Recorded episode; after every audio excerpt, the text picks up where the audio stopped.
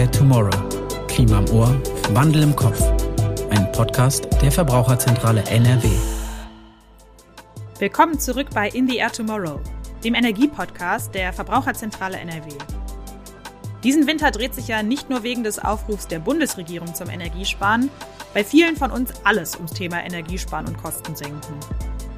Oder vielmehr darum, zu versuchen, die eigenen Kosten so zu beeinflussen, dass die Nebenkostenabrechnung von 2022 uns nicht komplett umhaut.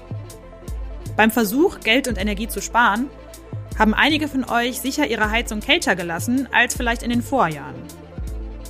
Was man dabei schnell vergisst, dadurch steigt leider auch das Schimmelrisiko enorm an. Und deswegen schauen wir uns das Thema heute nochmal genauer an.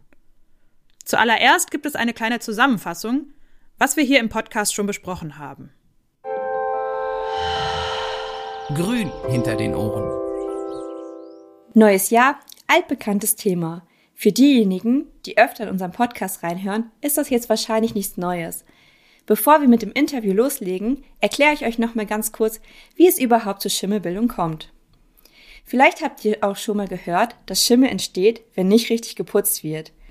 Und ja, so abwegig das auch klingt, da ist auf jeden Fall was Wahres dran. Schimmel entsteht immer dann, wenn sich Pilzsporen auf einem für sie geeigneten Nährboden niederlassen und die Umgebung feucht genug ist, so dass Pilzwachstum beginnen kann. Je mehr Feuchtigkeit in der Wohnung ist, desto höher ist auch das Risiko, dass sich Pilze niederlegen. Staub und Dreck sind also leider ein super Nährboden für den Schimmel. Nicht nur deswegen ist der regelmäßige Wohnungsputz also schon sinnvoll. Das heißt aber nicht, dass nicht auch in einer blitzblank geputzten Wohnung Schimmel entstehen kann. Um Schimmel vorzubeugen, ist regelmäßiges und vor allem gleichmäßiges Heizen und Lüften das A und O.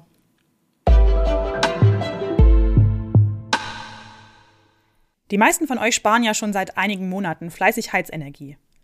Eine Gefahr hat das Ganze allerdings, nämlich dass ihr euch Schimmel ins Haus holt.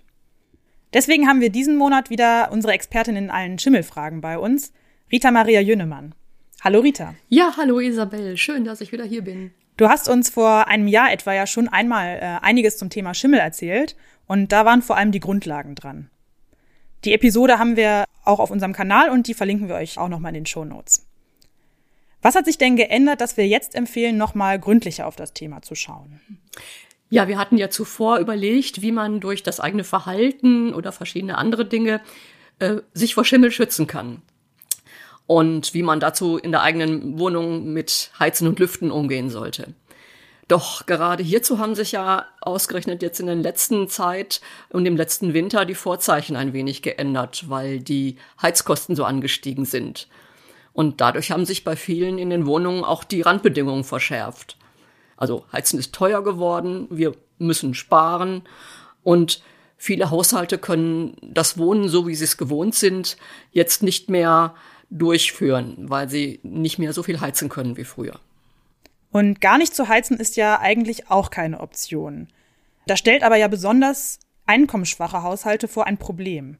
Was kann man denn machen, wenn man Geld und Energie sparen will? Oder geht das gar nicht wegen des Schimmelrisikos?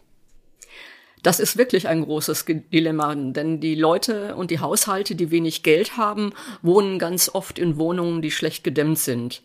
Diese kühlen dann schnell aus und müssen regelmäßig auf mindestens 18 bis 20 Grad beheizt werden, damit an den Außenwänden und den Ecken nichts schimmelt.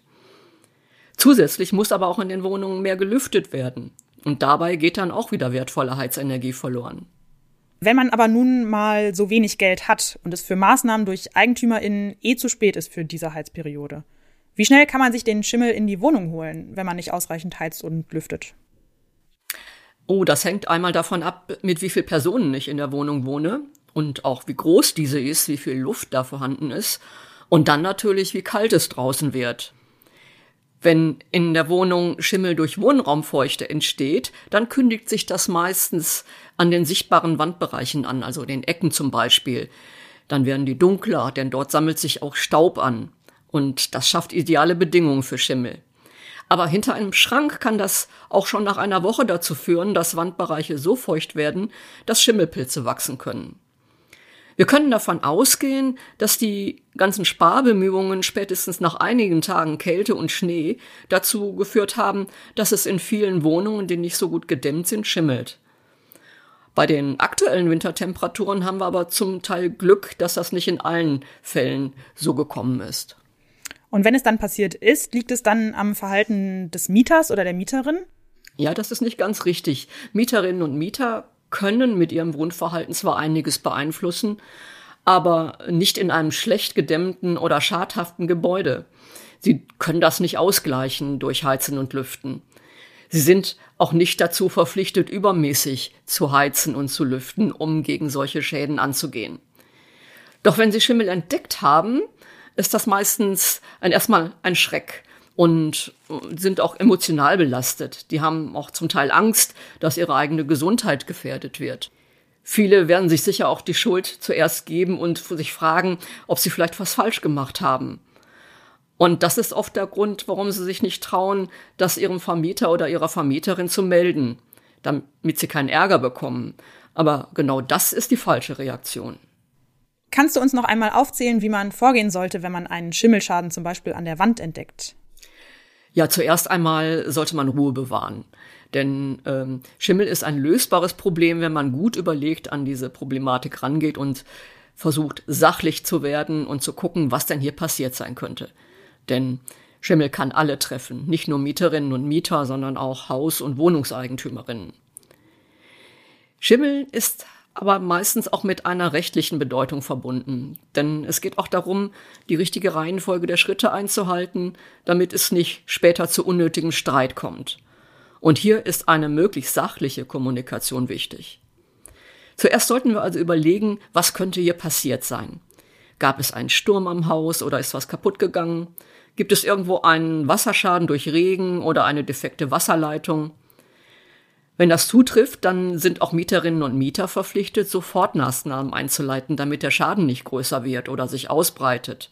Wie zum Beispiel den Wasserhahn abdrehen oder bei einem defekten Dach äh, Wassereimer unter das Wasser stellen, was durchs Dach kommt. Hier gibt es also eine Mitwirkungspflicht. Doch Vorsicht, dabei solltet ihr kein Risiko eingehen, denn Schimmel kann auch gesundheitliche Folgen haben und der Schaden, der entstanden ist, der könnte auch dann für einen selber gefährlich werden, wenn man da zu dicht dran geht oder versucht, Dinge zu regeln, die gefährlich werden könnten. Okay, das ist also der erste Schritt. Was sollte man dann machen? Ja, da muss auf jeden Fall der Schaden gemeldet werden. Mieterinnen und Mieter müssen das ihren Vermieterinnen und Vermietern oder der Hausverwaltung mitteilen äh, und Eigentümerinnen und Eigentümer auch ihrer Versicherung oder der Hausverwaltung. Diese Informationspflicht gilt für alle, denn nur so besteht die Chance, dass die zuständigen Personen den Schaden schnell beheben lassen können. Dabei macht es Sinn, wenn man sich auch alles, was man so entdeckt hat, aufschreibt, den Schaden dokumentiert, ein Foto macht oder sich auch genau notiert, wann man den entdeckt hat und was vielleicht dazu geführt haben könnte wie zum Beispiel Sturm, Regen oder auch ein Hochwasser. Gegebenenfalls muss dann auch der Schaden bis zur Sanierung abgeschottet werden, damit sich Schimmelspuren, die vielleicht schon entstanden sind, nicht weiter verbreiten. Aber das ist nur bei größeren Schäden wirklich notwendig. Das wären also die Dinge, die man selbst angehen kann. Bei wem kann ich denn Rat suchen, wenn ich noch weitere Fragen habe? Ja, da ist natürlich zuerst der rechtliche Rat, der für viele wichtig ist, damit sie auch genau wissen, wie sie weiter vorgehen müssen, damit sie nichts falsch machen und auch kein langwieriger Rechtsstreit entsteht. Den gibt es zum Beispiel beim Mieterverein oder bei der Mietrechtsberatung der Verbraucherzentralen. Grundsätzlich gilt aber, für die Beseitigung des Schadens ist zuerst der Eigentümer oder die Eigentümerin zuständig. Sollte sich später nach der Ursachenanalyse herausstellen, dass auch Mieterinnen und Mieter eine Schuld oder eine Mitschuld haben, dann wird gegebenenfalls hier ein finanzieller Anspruch geltend gemacht. Wer Angst hat, dass er sich vielleicht gesundheitlich mit dem Schimmel nicht so gut versteht, äh, dass er davon krank wird oder fahrende Erkrankungen sich verstärken, der sollte auf jeden Fall dann diese Informationen mit der Hausärztin oder dem Hausarzt klären. Denn die kennen den eigenen Gesundheitszustand wirklich am besten und können dann, wenn notwendig, auch an Spezialistinnen ver verweisen. In unserem Schimmelnetzwerk haben wir auch viele Ärztinnen und Ärzte, die haben diese typischen gesundheitlichen Fragestellungen zusammengestellt. Und das ist alles bei dem Gesundheitsamt Köln nachzulesen. Da gibt's wirklich alle Antworten auf Fragen, die mit der Gesundheit und dem Schimmel in Zusammenhang stehen. Wenn ich nicht weiß, was ich jetzt tun soll, ob das vielleicht ähm, meine Ursache, meine Schuld war oder was die mögliche andere Ursache gewesen sein könnte, dann gibt es sowohl für Mieterinnen und Mieter als auch für Hauseigentümerinnen und Hauseigentümer fachlichen Rat, zum Beispiel bei der Energie- und Umweltberatung der Verbraucherzentrale oder bei Sachverständigen, die dann genau das Gebäude unter die Lupe nehmen und dann herausfinden können, was hier möglicherweise zu dem Schaden geführt hat. Kann man denn selbst auch irgendwas machen? Ja, bei, bei kleineren Schäden, die so, na, sagen wir mal, so wie eine Postkarte Größe sind oder bis zu einem halben Quadratmeter, könnt ihr gegebenenfalls selber einen Schimmelschaden beheben. Voraussetzung ist allerdings, dass ihr die Ursache kennt und dass die behoben wurde. Und auch, auch, dass ihr gesund seid und kein Asthma oder keine Grippe habt, denn dann solltet ihr auf jeden Fall die Finger davon lassen.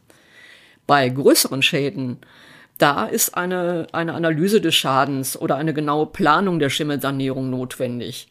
Und dafür sind Bausachverständige oder spezialisierte Sanierungsfirmen gefragt. Auf unserem YouTube-Kanal findet ihr auch noch einen Vortrag von Rita und da geht sie auf die verschiedenen Möglichkeiten äh, der verhaltensbezogenen sowie der baulichen Vorsorge genauer ein. Und es gibt in den kommenden Monaten auch ein Angebot an Online-Seminaren, um die zu erwartende Welle an Schimmelfällen aufzufangen. Danke dir, Rita, für deine Infos. Ja, bitteschön. Dass also das Thema Schimmelbildung in den nächsten Monaten mehr Aufmerksamkeit bekommen wird, dürfte jetzt ziemlich klar sein. Wir von der Verbraucherzentrale NRW versuchen euch bei euren Fragen und Problemen wie immer bestmöglich zu unterstützen und zu beraten. Auf unserer Webseite, in unseren Online-Seminaren und über unser Profil My Home is Our Future bei Instagram zum Beispiel könnt ihr noch zusätzliche Informationen bekommen. Wie immer findet ihr die Links in den Show Notes. Danke fürs Zuhören. Bis zum nächsten Mal. In the Air Tomorrow. Ein Podcast der Verbraucherzentrale NRW.